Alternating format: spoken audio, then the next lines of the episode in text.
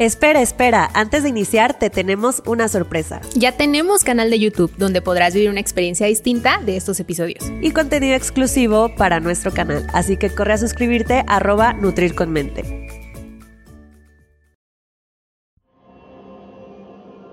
Podcast Productions.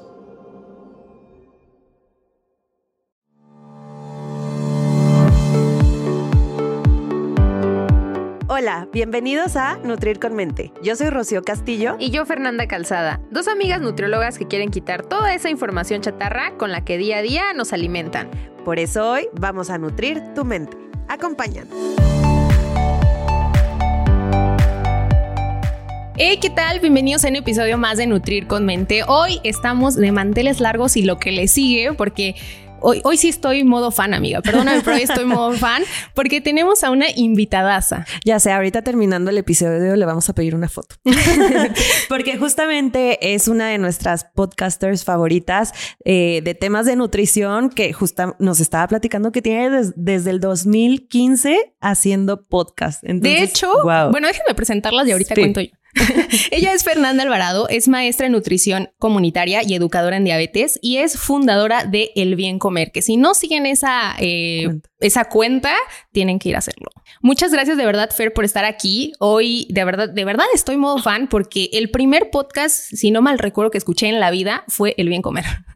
Hola, pues qué honor, qué bonito recibimiento. Ojalá me inviten más para hacerme sentir así de bien. Yo súper honrada y además no saben la felicidad que me da que cada vez hay más profesionales de la nutrición haciendo contenido, llámese podcast, video, porque pues creo que tenemos mucho trabajo por hacer en cuanto a, derribar mitos y, y, ustedes lo hacen perfecto. Así que yo también soy fan de ustedes y gracias por la invitación. Ay, ya, ya va a llorar aquí. Voy a llorar, voy a llorar. Muchas gracias.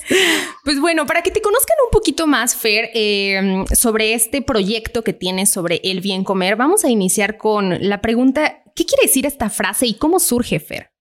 El bien comer, mira, curiosamente, eh, ya un poquito me presentaron, eh, yo eh, empecé esto de la nutrición a través de la Promotoría de la Salud en la Universidad Iberoamericana dábamos talleres en comunidades, en zonas vulnerables de, en ese entonces era Distrito Federal. Estoy hablando de hace muchísimos años, que soy malísima con las fechas, pero debió haber sido hace cerca de 15 años.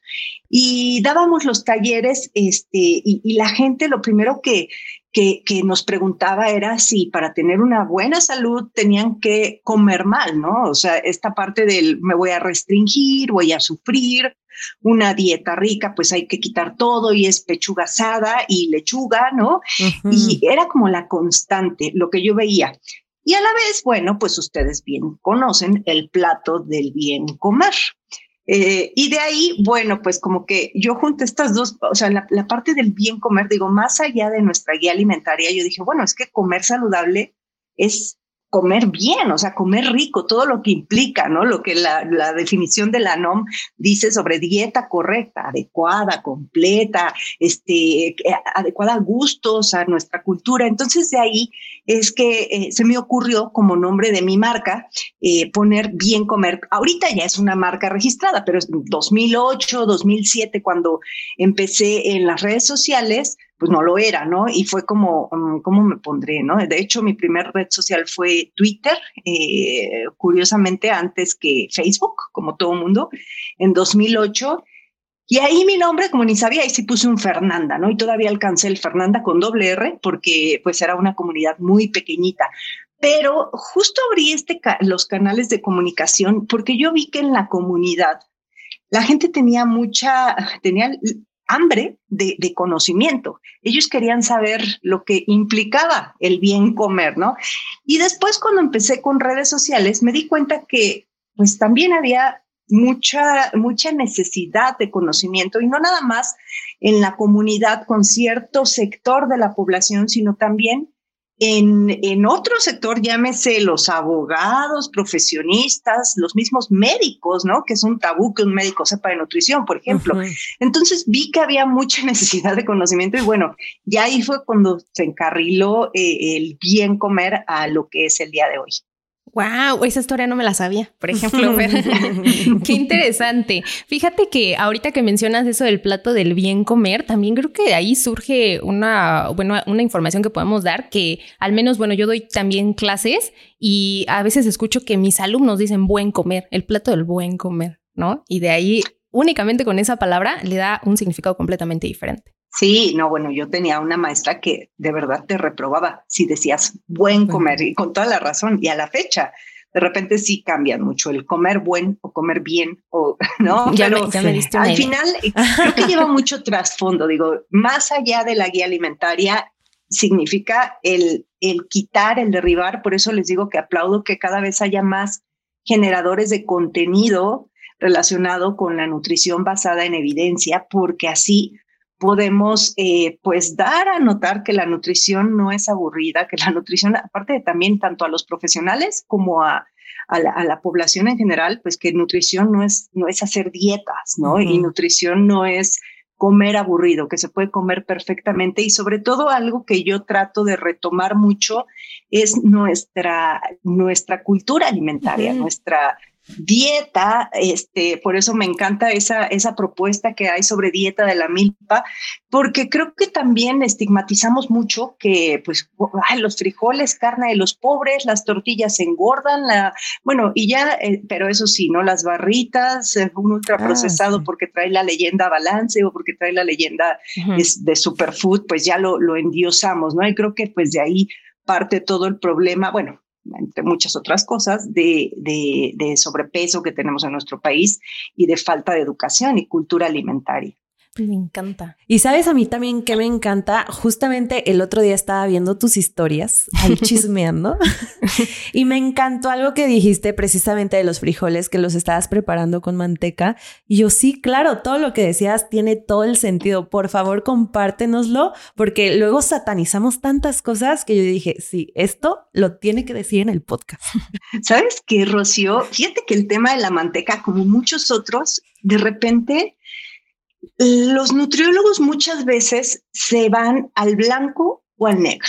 Totalmente. Y no a los grises, ¿no? Y de repente nos olvidamos, pues, que no comemos calcio ni comemos vitamina C, comemos alimentos. Y debemos entender la matriz alimentaria, ¿no? ¿Cómo, qué, qué es lo que desayunas, comes, cenas? Y, y de ahí, bueno, ya partir eh, a decir sobre si es bueno o malo, creo que no, no lo debemos hacer, porque hay muchos otros factores que dependen de nuestro estado de salud y de una buena nutrición. Y en el caso de la manteca, que está en una línea muy delgada porque puede sonar a que yo promuevo el uso de manteca. Y sí, pero no. y esto es porque, a ver, todos tenemos una ingesta eh, máxima eh, recomendada sobre grasas saturadas, porque al día de hoy, aunque la evidencia también ya está dando un poquito de, de, vuelo por ahí en el caso de las grasas saturadas y los distintos tipos de grasas saturadas, al día de hoy las guías alimentarias y las recomendaciones internacionales siguen diciendo que no debemos consumir más del 10% de nuestra ingesta calórica de grasas saturadas. Y eso hay que respetarlo. De hecho, es del 7 al 10% toda la razón tienen, que debemos consumir eh, grasas a partir de aguacate, semillas, eh, sí, también es cierto, pero creo que al momento que tú cocinas unos frijoles, como lo hacía tu abuela, con un poco de manteca de cerdo, que por cierto, que es algo que también lo, lo platico mucho con mi querida Otilia Perichat, que seguramente conocen muy bien, y que ella me da toda la razón y estamos en esa línea de, a ver, la manteca de cerdo tiene solo 40% de ácidos grasos saturados. El aceite de coco que tanto endiosan las coaches y las nutriólogas llaman y adoran el aceite de coco, tiene 90% de grasas saturadas. Entonces, de entrada ahí ya estamos poniendo a pues 40% versus 90%. Y además, si a eso le sumas que los, la manteca va a estar en unos frijoles que creo que del top 5 de alimentos más saludables están las leguminosas, los frijoles, pues entonces creo que ahí estás ya eh, hablando de un contexto alimentario, no estás consumiendo la manteca de cerdo en una quesadilla hundida, ¿no? O en un pan vaso, o estás incluyéndola con un alimento rico en fibra, en antioxidantes. Entonces, el comportamiento de ese alimento no, va a ser igual a que si te comes el pan vaso, el bolillo frito en aceite. Entonces, creo que ahí eso es lo que yo trato de explicar. Eso no quiere decir que, bueno, usen manteca para todo, no, pero creo que hay alimentos con los que sí puede ir la manteca y además que le da un sabor muy particular a los frijoles, muy ricos y los conserva, este, igual que si les pusieras aceite, pero creo que, que la ingesta, por ejemplo, de, de grasas de la cocina, pues debe ser muy variada, ¿no? Y, y yo, en mi caso, uso la manteca en los frijoles. Digo, ya usaré el aceite de oliva en, eh, para sofreír algo, pero la manteca va en los frijoles. Sí, uno, porque te recuerda el sabor de la abuelita. Claro. Dos, porque la alimentación se disfruta. Y tres, porque hay un balance en todo tu día. O sea, no solo cuentan esos frijoles, sino también cómo llevas tu día a día en general, ¿no? Si a todo le pudieras poner manteca y como dices, ya que el pan vaso, que esto, el otro, bueno, ahí ya cambia. Pero el contexto acá es completamente distinto. Sí, pero fíjate que yo creo que eso pasa mucho, Rocío, no nada más en el caso de la manteca, sino en general, ¿no? Lo que te comencé, les, les comencé comentando. Estamos muy divididos, o sea, es blanco o es negro en las recomendaciones dietéticas.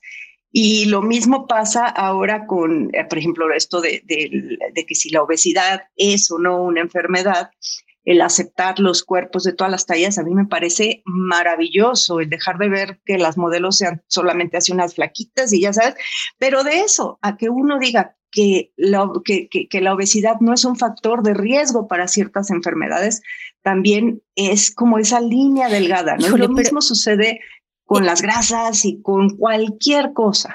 Es que esa línea, o sea, ¿hasta qué punto, Fer, consideras tú que esa línea podemos rebasarla nosotros como nutrólogas? Aquí también a veces, y, es difícil tocar ese tema porque, pues, sabemos que, o sea, la obesidad pues es factor de riesgo y tal, pero también la forma en la que ha sido abordada por el personal de, de, salud no ha sido la ideal y por tanto pues estas nuevas corrientes pues, pues orillan, digamos, a polarizar estos extremos justo dijiste la palabra polarizar.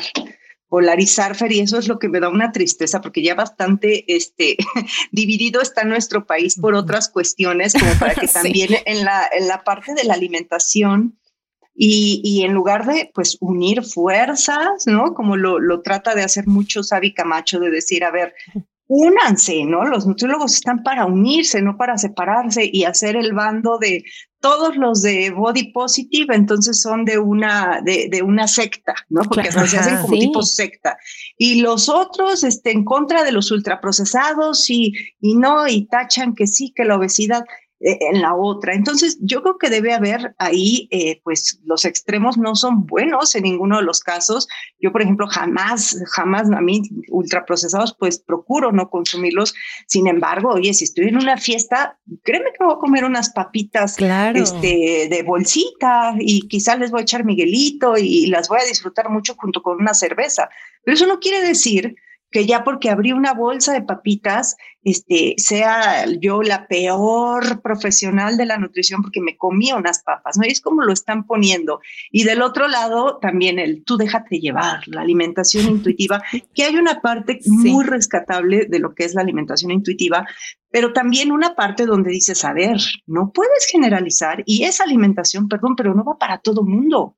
Entonces, ¿A qué le llamas alimentación intuitiva? ¿no? Y también por el otro lado, a ver, defíneme qué es obesidad, porque también, ok, que una persona tenga un cuerpo grande no necesariamente es un cuerpo enfermo. Habrá que ver cómo está su composición corporal y su estado de salud versus una persona delgada que seguramente tiene un riesgo de enfermedades mucho más alto que la persona que tiene un cuerpo grande. Digo, es personalizado. Entonces aquí la bronca está en generalizar pero si nosotros ponemos en una balanza el decir que eh, los cuerpos, el, índice de masa corporal, que ya me choca eso, pero el, más bien un porcentaje de grasa elevado, claro que sí o sí es un factor de riesgo ahorita o mañana lo va a ser para algún tipo de enfermedad. Quizá un, un índice de masa corporal alto no, porque no nos dice nada ese índice de masa corporal a nivel personal. Quizá a nivel poblacional sí, y es por lo que se utiliza, pero el porcentaje de grasa es el que sí define un factor de riesgo para tu salud. Claro. Fíjate, Fer, creo que esta mm, batalla campal que tenemos entre las diferentes ideas de nutrición es lo que causa también a su vez que la población esté tan desinformada, porque luego ya no sabes ni a quién creerle y qué es lo que es verdad y qué no. Y pues vienen estos mitos también de pues, que si hago dieta es ir, si voy con el nutriólogo es ir a sufrir, si hago dieta es para tal. Entonces, este problema yo creo que también es eh, importante mencionarlo. Sí, y justo ahí cabe, por ejemplo, un ejemplo de la misma manteca alguien me mandó por, por un mensaje directo una historia de una nutrióloga que, que, promovía el consumo de chicharrón de cerdo frito en manteca, ¿no? Y decía, pero tiene que ser manteca y ustedes cómanlo y es buenísimo y proteína. Entonces, ahí estamos en el extremo, ¿sabes? Y así es todo. o sea, está muy, muy dividido y creo que ahí hace pues, pues no nada más está en el querer cambiar, por ejemplo, los nutriólogos que cambian la manera en cómo, en cómo dan la asesoría a, sus pacientes, sino desde abajo, ¿no? Desde la educación. Yo muchas veces le, he dicho a, la academia, eh, cuando he estado cercana a la academia mucho, por muchos años y, ahora en el mismo instituto a, a Barquea, le digo, es que debería haber una clase de, o sea, de entrada, una buena clase de promoción de la salud, número uno, y número dos, de diseminación de información en medios de comunicación, porque todos los nutriólogos ya tienen acceso a un Facebook, a un Twitter, a un YouTube, entonces todos al final del día ya son comunicólogos también en nutrición. Bueno, hay muchos que no les gusta y no quieren, pero bueno, la mayoría, entonces, por lo menos para que tengan bases sobre cómo hacerlo. Hay muchas, eh, muchos mensajes, hace poco vi uno en Instagram, que confunden. O sea, quizá la intención de la nutrióloga en su publicación era muy buena, el no estigmatizar, pero por ejemplo, la publicación tenía una bolsa de galletas, este, de estas de harinas refinadas, eh, como no me recuerdo si unos totis, y un tamal y este y un bowl con fruta y yogur. Y decía, todos tienen los mismos hidratos de carbono.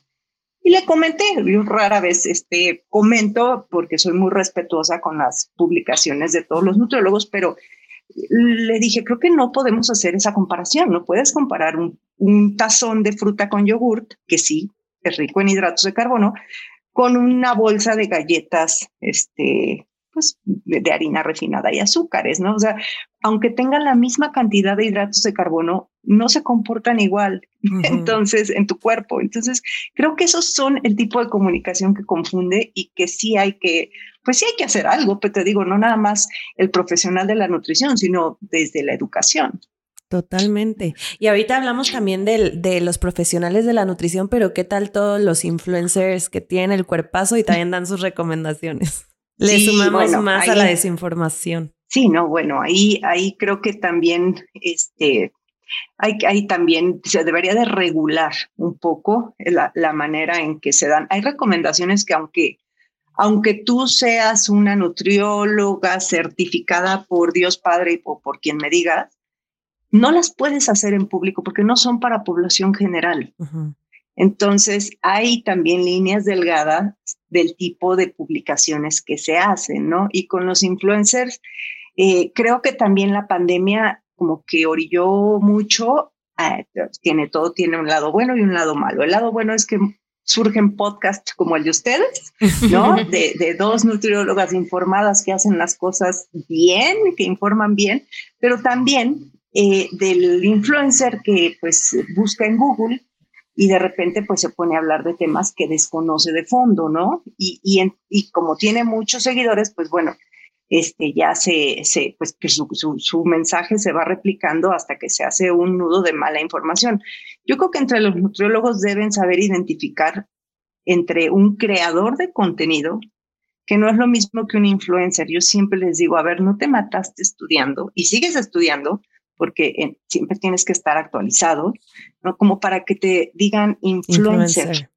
o sea, que no sea su tirada ser un influencer, mejor que sean líderes de opinión. Y hay una gran diferencia entre ser un líder de opinión y un influencer. El, el creador de contenido eh, te va a entretener, te va a informar, ¿no? Pero de, forma, o sea, con, un, con educación, ¿no? Va a tener una comunidad sólida, quizá no los 10 mil, 100 mil seguidores, pero sus seguidores realmente son fieles y van a estar con él, ¿no? En cambio, el influencer, pues, ¿qué es lo que va a vender? Pues una imagen, ¿no? Va a querer convencerte y va a querer venderte algo, ¿no? Entonces, eh, creo que sí hay una gran diferencia. También sé que fueron muy oportunas algunas marcas para engancharse con esto de la pandemia, las redes sociales, con algunos profesionales de la nutrición.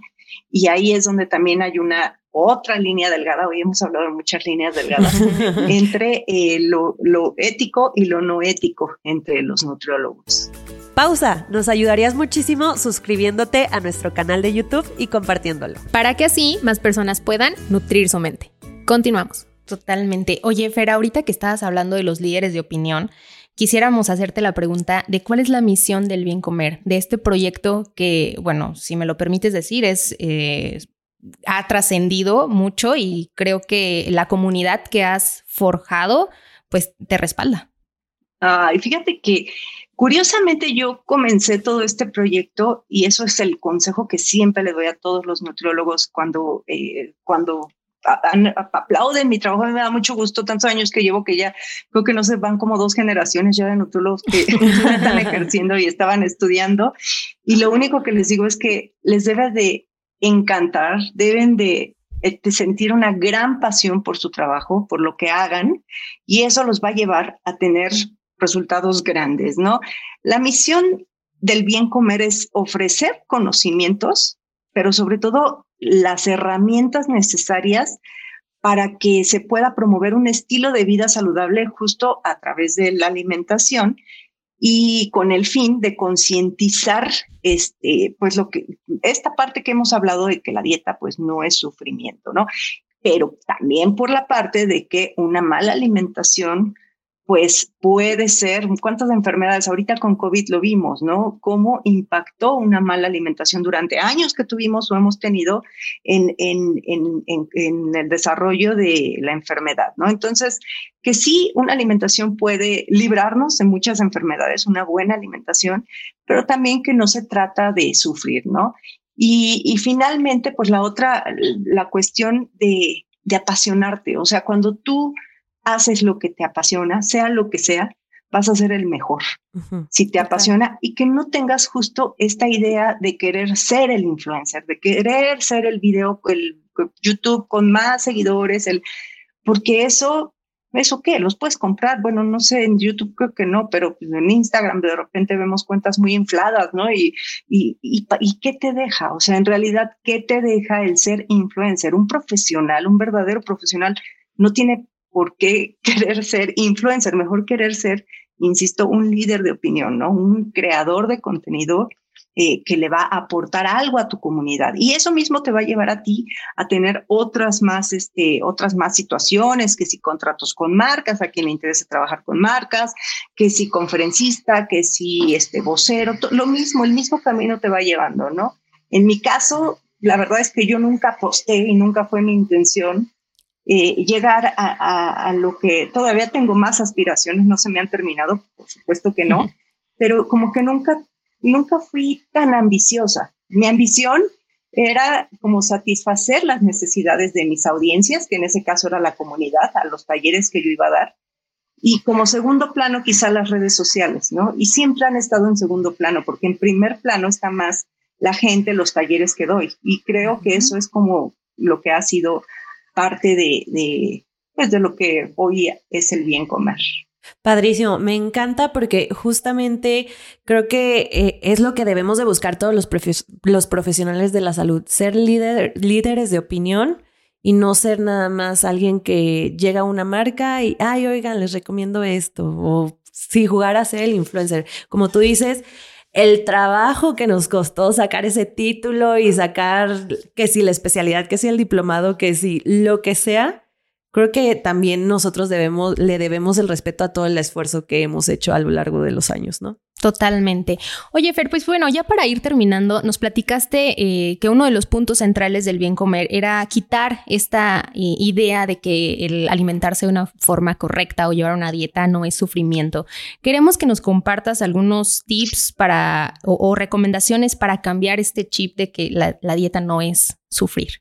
Número uno, yo creo que debemos dejar de de contar. Digo, si bien evidentemente las calorías son importantísimas, porque si tienes, si comes más calorías de las que tienes que comer, pues obviamente que tu composición corporal va a cambiar, pero no solo dependemos de un número de calorías y un número de porciones. Yo creo que tenemos que dejar de ver cantidad y comenzar a ver calidad. Entonces, si tu alimentación, desde que te levantas hasta que te duermes, es de buena calidad, créeme que la cantidad es lo que menos importa porque vas a tener una mayor saciedad. Llámese si tú comienzas a desayunar vegetales, frutas, alimentos que han estado en el cajón de los, este, ahí de los malos, ¿no? Que si el huevo, que si la leche, que si el yogur, a, todos les han puesto cuernos y cola. Pero una alimentación, ¿qué es una alimentación sana, una alimentación saludable? Pues mientras menos empaques abras, vas a tener una mejor alimentación. Entonces, si tu alimentación se basa en muchos alimentos vegetales, en yo, yo sí, yo no soy vegetariana, entiendo que debemos disminuir el consumo de alimentos animales, pero eso no significa dejarlos de comer. Muy respetable las ideologías eh, que sí no comen animales y claro que se puede tener una alimentación súper saludable y muy bien y basta y nutritiva solamente con vegetales. Pero bueno, en, este caso, la alimentación, una dieta eh, correcta según la NOM, bueno, debe incluir todos los grupos, eh, sí, muchos, muchos vegetales, pocos animales. Dejar también, eh, pues, esta idea de, de pensar nada más en qué nos hace falta comer, qué superfood me hace falta comer para tener una buena salud y mejor ponernos a pensar qué estoy comiendo de más para tener una mejor salud. verlo al revés. Porque de repente nos llenamos, llenamos nuestras alacenas que si de la, que está bien, que si la chía, que no se ponen de moda alimentos y empezamos a llenarnos de todo eso, que la espirulina, pero mejor ponte a ver qué estás comiendo que te está enfermando o te está haciendo daño. Empezando por ahí. Cambiar el chip. Y la otra, las bebidas azucaradas. Somos eh, un país que consume exceso de azúcar, azúcares escondidos. Entonces, no de un día a otro, no también otro consejo, no quieran cambiar de un día a otro su alimentación. Creo que todo debe ser paulatino. Si te dicen, oye, a ver, quítate todo el azúcar, pues obviamente está nuestro paladar tan acostumbrado a los ultraprocesados eh, y, y, si al otro día tú quieres comer este, pues alimentos naturales, no te van a saber a nada. Entonces creo que los cambios deben ir poco a poco, ¿no? Ver cuál es tu objetivo y siempre disfrutando los alimentos, ¿no? Quitándose el miedo a los alimentos y a los alimentos me refiero a los alimentos pues, reales, a los alimentos que no vienen empaquetados, a las frutas. O sea, sí se comen una barrita de granola porque dice ahí que es muy saludable, pero les da miedo la sandía. No, les da miedo comerse un plátano. Entonces, es cambiarnos ese chip. Ahora sí que regresarnos a lo que pues a lo que nos decían las abuelitas, o sea, mucho, mucho eso, ¿no? Eh, y, y, no, y pues sí, ocasionalmente que se vale echarme las papitas, pues sí, claro que se vale, porque la alimentación es biopsicosocial. No debemos dejar esa parte de este, olvidarnos de eso y volvernos extremistas de ya nunca más, ¿no? Se te antoja de vez en cuando tomarte un jugo, un refresco, ocasionalmente, pero que no sea parte de tu dieta diaria. Esa es la cosa. Justo, diste, diste la clave. No es parte de tu dieta diaria, pero no quiere decir que en alguna ocasión no lo vayas a consumir. Y yo creo que a ti también te pasa que si vas a una fiesta o si vas a una reunión y te estás comiendo el pastel, le voy a tomar una foto para enseñársela a tus pacientes. Sí, enséñasela, me siento orgullosa, para que vean que pueden llevar una vida así. Así es, siempre, siempre andan los ojos puestos en lo que uno come, ¿no? Cuando se dedica, cuando es profesional de la nutrición, así, pero ¿a poco, a poco comes eso? Por eso a la gente le brinca tanto la Lady Tlacoyo, o sea, que así en Twitter me ponen la Lady Tlacoyo, porque yo me la paso promoviendo Tlacoyo porque se me hace un alimento completo accesible, económico, delicioso, versátil. O sea, ¿por qué no comer tlacoyos? Y la gente así como, ¡Ah! de verdad un tlacoyo, ¿no? Y prefieren su pan de, su sándwich de pan que ni de a saber qué pan, nada más porque está cafecito, ¿no? Creen que ya es integral y con jamón, pero eso sí es de pavo. de pavo. Y también la mayonesa, que no es mayonesa, pero entonces tiene como 80 ingredientes que ve a saber qué estás comiendo. Entonces es volver a lo básico. ¿Quieres un sándwich? Cómete un sándwich como es con mayonesa normal. Déjate de esas cosas light, de esas cosas de superalimentos y mejor basa tu alimentación en lo que de verdad en México somos muy afortunados de tener tantas frutas, tantas verduras leguminosas, ¿no? Frijoles, hay muchas recetas y aprovecharnos de las redes sociales para conocer más sobre, a ver, cómo se cocina una berenjena, ¿no? A veces no consumimos vegetales porque no sabemos cómo cocinarlos. Entonces, bueno, echarnos ahí un clavado a, YouTube. Hay muchísimos canales de cocina que son buenísimos. Por ejemplo, el bien comer. Vayan a seguir a Fer porque recetas tiene de alimentos que son, como bien dijo, que se pueden utilizar fácil, accesibles y, con unas recetas de verdad muy ricas. Yo de verdad siempre tengo antojo de tlacoyos por ti. sí, Fer, la verdad es que los tlacoyos, yo siempre digo que es el mejor alimento que podemos tener los mexicanos. En el centro, porque de repente allá los de Monterrey y en el norte o, ya muy para abajo, ¿qué es eso de Tlacuyo? No, no y allá te van a defender la tortilla de harina, nada más, ¿no? pues bueno, Fer, oye, muchísimas gracias por haber este, aceptado la invitación. De verdad no sabes qué honor y hoy, de verdad, no, hoy fue mi día completo por tenerte el día de hoy, Fer. No, muchísimas gracias, Fer, Rocío. La, de verdad, honrada soy yo me encanta participar en proyectos eh, de nutriólogas exitosas como son ustedes y a la orden para lo que necesiten aquí estoy. Compártenos tus redes sociales para que vayan a seguirte, Fer. Bien comer podcast, este, todo, bien comer. Práctico. Excelente. En todos lados, búsquenla como bien comer y les juro que les va a encantar todo el contenido que sube. Sí, muchas gracias por compartir toda esa información, Fer, de verdad. No, muchas gracias a ustedes. Pues bueno, hasta aquí el episodio del día de hoy y por lo pronto nos vemos el próximo miércoles. Hasta el próximo miércoles. Bye bye. Adiós. Gracias por quedarte hasta el final. Si te gustó este episodio, no olvides compartirlo con quienes creas que les pueda servir. Y de paso, no olvides seguirnos en Instagram. Nos encuentras como arroba Nutrir con Mente. Y si nos estás escuchando en Spotify, no olvides seguirnos para no perderte de nuestros nuevos episodios. Y de paso, regálanos tu calificación. Nos escuchamos en el siguiente episodio. Bye bye. Adiós.